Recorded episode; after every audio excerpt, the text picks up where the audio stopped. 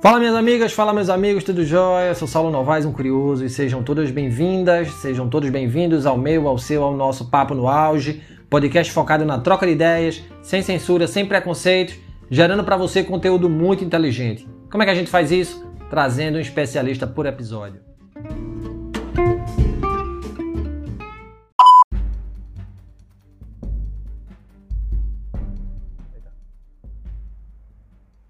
De repente, pandemia. Estabelecimentos fechados, economias em colapso, escolas e universidades sem alunos. E os professores, bom, os professores tiveram que se reinventar. Aulas remotas, aplicativos, Zoom, Meet, Kahoot e uma infinidade de ferramentas tecnológicas a desbravar. Fato é que muitos docentes não haviam recebido capacitação para tanto aprendizado em pouco tempo. Ou se tinham, não estavam habituados.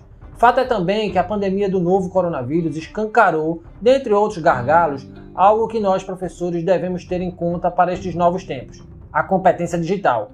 E o que é ser competente nesse mundo pujante de tecnologias digitais da informação e da comunicação? Para responder essa e outras perguntas, trouxemos como convidada a professora Ana Santiago. Ana é formada em pedagogia pela Universidade Estadual da Bahia especialista em psicopedagogia clínica e em educação à distância, mestra em gestão e tecnologias aplicadas à educação e doutoranda em educação e contemporaneidade também pela Universidade Estadual da Bahia. Ana Santiago, seja muito bem-vinda a este espaço. Agradeço pela tua presença e por sua colaboração. Fala um pouquinho para a gente sobre o teu propósito, Ana. Por que ser professora e por que você trilhou o caminho da pedagogia? Obrigada, Saulo, pelo convite. Eu que agradeço por estar neste espaço. Espero que eu possa contribuir um pouco com essa discussão acerca da competência digital docente. Como você já me apresentou, sou a professora Ana Santiago. Eu exerço a docência desde o meu terceiro semestre da graduação até os dias de hoje. É, e eu não imagino, não me imagino fazendo outra coisa a não ser ser professora. É uma coisa que me anima, me faz feliz. Não, claro que a gente pensa quando é criança exercer diversas profissões, às vezes não cogita o fato de ser professor.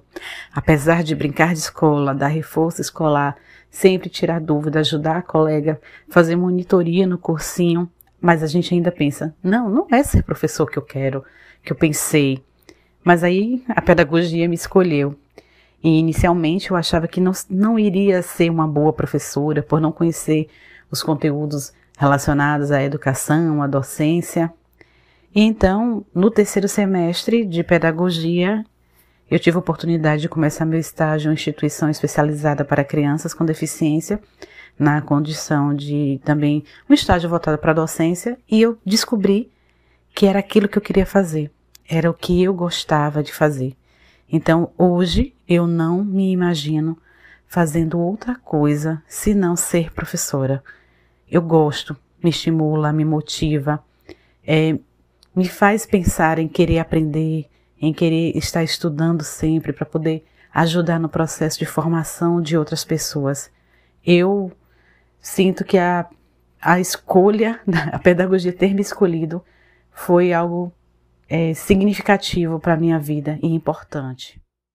Gratidão por seu relato, Ana. E já emendando no tema central de nossa conversa, é, até o início de março, os professores estavam em sala de aula, né, cercados por alunos imersos, em essência, no analógico. Hoje, os docentes estão em casa, se adaptando às ferramentas digitais, aprendendo a usar programas de transmissão online e construindo toda a aprendizagem por meio do virtual. A pandemia acelerou uma necessidade já prevista pelos especialistas em educação e exigida pela Base Nacional Comum Curricular, a BNCC, que é o desenvolvimento de competências digitais, tanto para professores quanto para alunos. Pensando nisso, como é que você tem visto essa nova dinâmica? Como é que você vê a rotina dos professores e das professoras nesse novo cenário? Há vantagens nessa transformação digital forçada, entre aspas aí, que as escolas foram obrigadas a fazer? Será que a gente está realmente inovando na nossa prática pedagógica com tanta tecnologia disponível? De fato, é, Saulo, a pandemia ela acelerou mesmo a mudança, né? Foi uma mudança uh, que a gente não estava preparado, nós não, nenhum momento da nossa vida nós prevíamos que um dia fosse necessário a gente romper com a lógica do que nós já conhecíamos de uma sala de aula presencial para uma sala de aula totalmente virtual, com o ensino online. Apesar da gente conhecer essa proposta de ensino online, conhecer a proposta de educação à distância, nós não esperávamos que precisássemos usar esses recursos que estão disponíveis para ensinar. Nós não imaginávamos trocar nossa sala de aula presencial, da qual nós conhecíamos muito bem, seja em formato de fila ou em formato de semicírculo, para uma sala virtual, onde a gente vai conversar à distância é, com os nossos alunos e a gente também ter que buscar recursos para melhorar a nossa prática, garantir o acesso e aprendizagem dos nossos alunos, nós fomos obrigados a nos reinventar, a rever nosso planejamento, que nós tínhamos um planejamento pensado para o ensino presencial e agora estamos utilizando um, um outro tipo de planejamento que tem que ser pensado para o ambiente virtual, no qual não se pode ter improviso, no qual precisa ser bem planejado, tem que ser bem estruturado para que a gente possa garantir o estímulo do nosso aluno, o desejo de continuar querer aprender, é, suscitar é, inquietações nele de uma forma que eles também não percam é, a necessidade de estar buscando, de estar estudando, e a gente precisa reinventar tudo isso, precisou mudar tudo isso. Então nos tornamos de uma hora para outra outra é, curadores digitais. Tivemos que buscar recursos, buscar informações na rede, é, desenvolver outras competências das quais a gente nem imaginava que precisaríamos um dia, achava que era algo distante ou para alguns professores que e acabou que se, acabou sendo uma mudança que impactou a todos e nós precisamos de fato mudar as nossas práticas, mudar a nossa rotina, criar estratégias diferenciadas, buscar de que forma poderíamos buscar essas estratégias para garantir que a aprendizagem do nosso aluno fosse garantida por meio dessa, desse novo momento de como a gente tem que utilizar esses recursos digitais que estão disponíveis na rede. É uma fala de fato para a gente refletir, né? E Ana, é, o que é que faz um docente ser competente em âmbito digital? E por que é, que é importante dominar esse cabedal de novas ferramentas digitais? Ser competente digitalmente é possibilitar que nós, educadores, é, tenhamos estratégias diferenciadas no nosso processo de ensino para garantir que a aprendizagem do nosso aluno seja mais significativa. Então, algumas estratégias, né, que sejam inovadoras, inclusivas, estratégias mais criativas e flexíveis e também reflexivas. Nós precisamos pensar que ser é, competente digitalmente possibilita uh, que o professor coloque em prática efetivamente o ser pesquisador, de ser um professor reflexivo, que entenda o contexto no qual estamos imersos, que é um contexto do uso do virtual e digital, principalmente por nossos alunos, que conhecem, dominam muitos desses recursos, e a gente precisa estar atento a, a essas novas uh, situações que, da, de aprendizagem.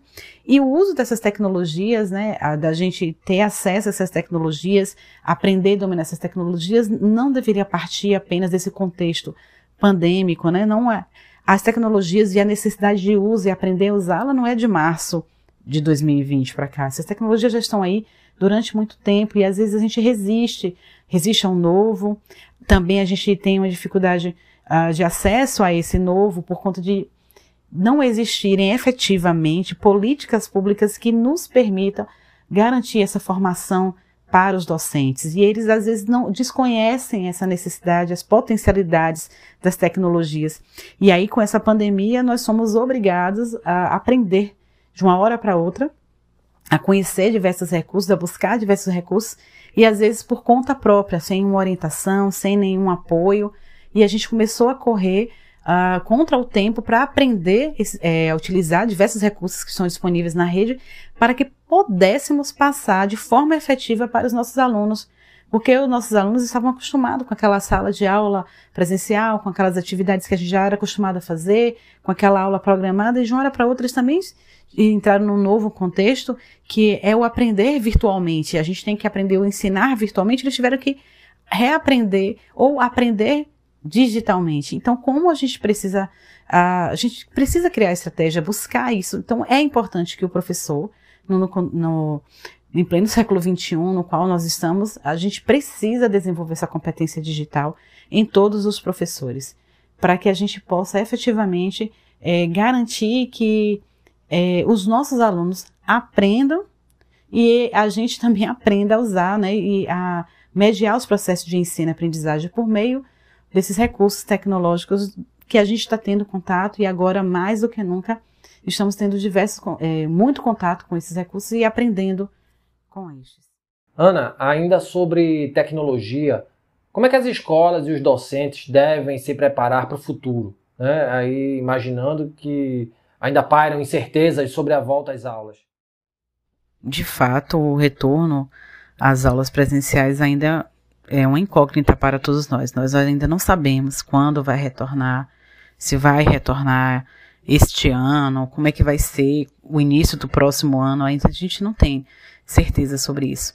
Mas acredito que o mais importante nesse momento é que a gente possa, juntamente com a escola e os nossos outros colegas professores, criar uma rede de apoio, uma rede de formação, que a gente possa trocar, que a gente possa dialogar, que a gente possa contribuir no processo de formação do outro colega, que a gente possa verificar quem é que está fazendo uh, com tal recurso, de que forma tá, se está dando certo, como está dando certo, criar uns processos formativos internos dentro da própria escola, nesse espaço né, escolar, para que os outros professores aprendam também a lidar com esses recursos, que eles aprendam a utilizar esses recursos e garantir a aprendizagem dos alunos.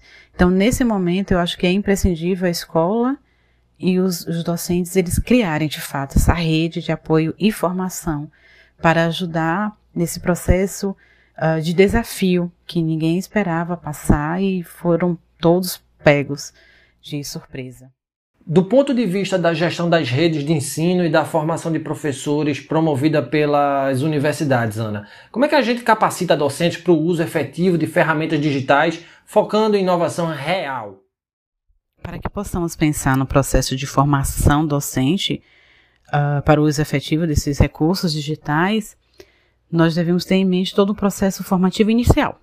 Desde o processo da graduação, né, o, a formação inicial deve ter uh, componentes curriculares que discutam o uso das tecnologias de informação e comunicação. Deve já vir previsto no currículo, na formação desse professor, né, para o exercício dessa docência.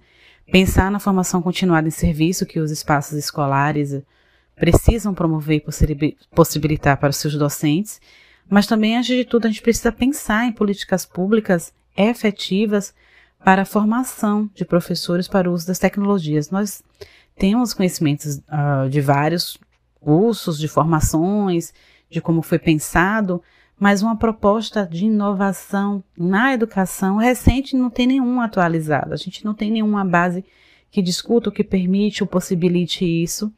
E a gente, agora, na, com a pandemia, a gente começa a perceber a necessidade desse processo de formação docente para o uso efetivo das tecnologias. Ana, vamos polemizar um pouco. Aí a gente tem visto que a tecnologia tem eliminado muitos postos de trabalho e a função de professor não fica atrás, né? Há relatos de empresas que criaram inteligências artificiais capazes de sacar o docente de suas funções. Como é que você vê esse cenário? Isso aí é realmente possível?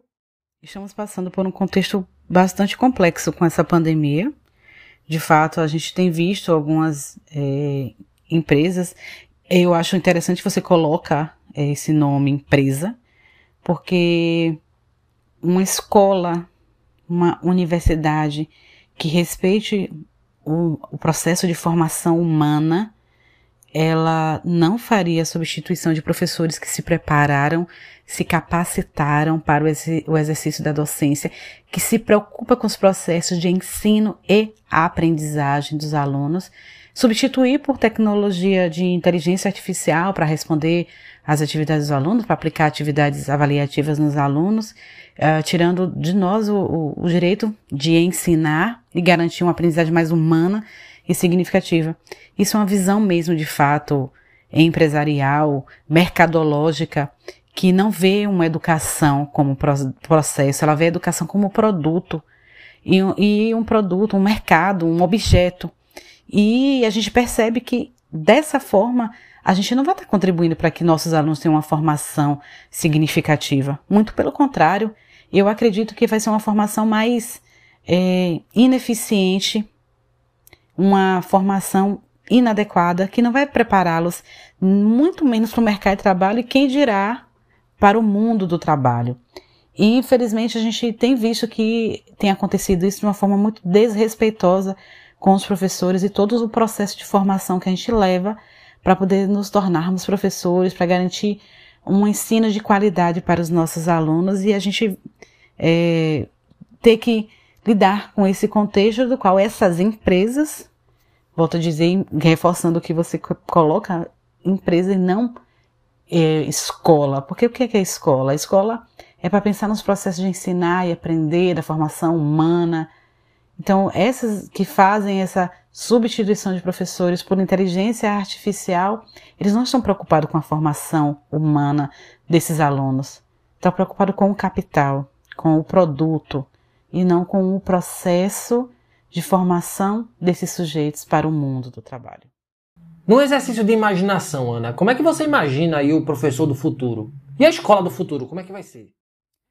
Acredito que essa pergunta seja uma pergunta que vai sendo realizada ao longo da história da humanidade, desde quando existe professor, desde quando existe escola.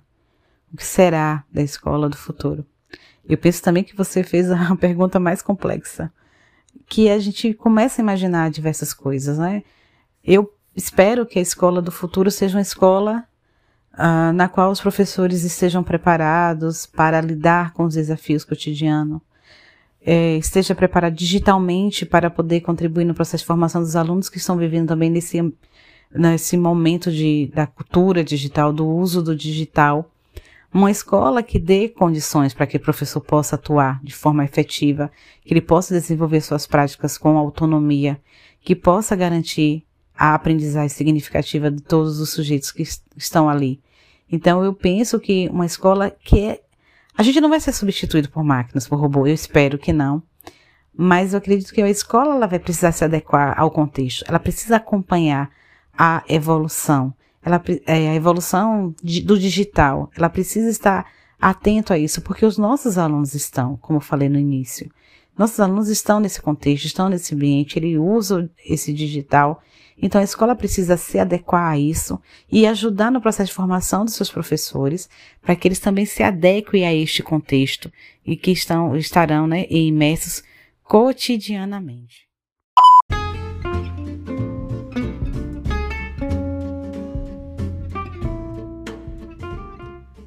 E chegamos ao fim deste episódio do Papo no Auge. Hoje falamos sobre competências digitais na educação com a professora Ana Santiago. Ana, muito bacana a tua presença neste dia conosco. Uma fala preciosa, sem dúvidas. Tenho certeza de que aprendemos muito sobre a temática em questão.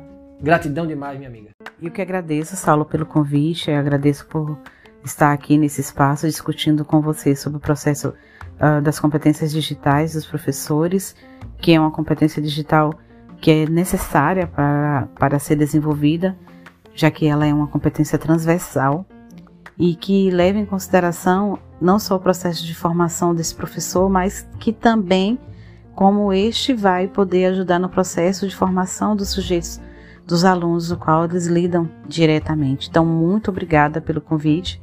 Eu espero que eu tenha contribuído significativamente para essa discussão.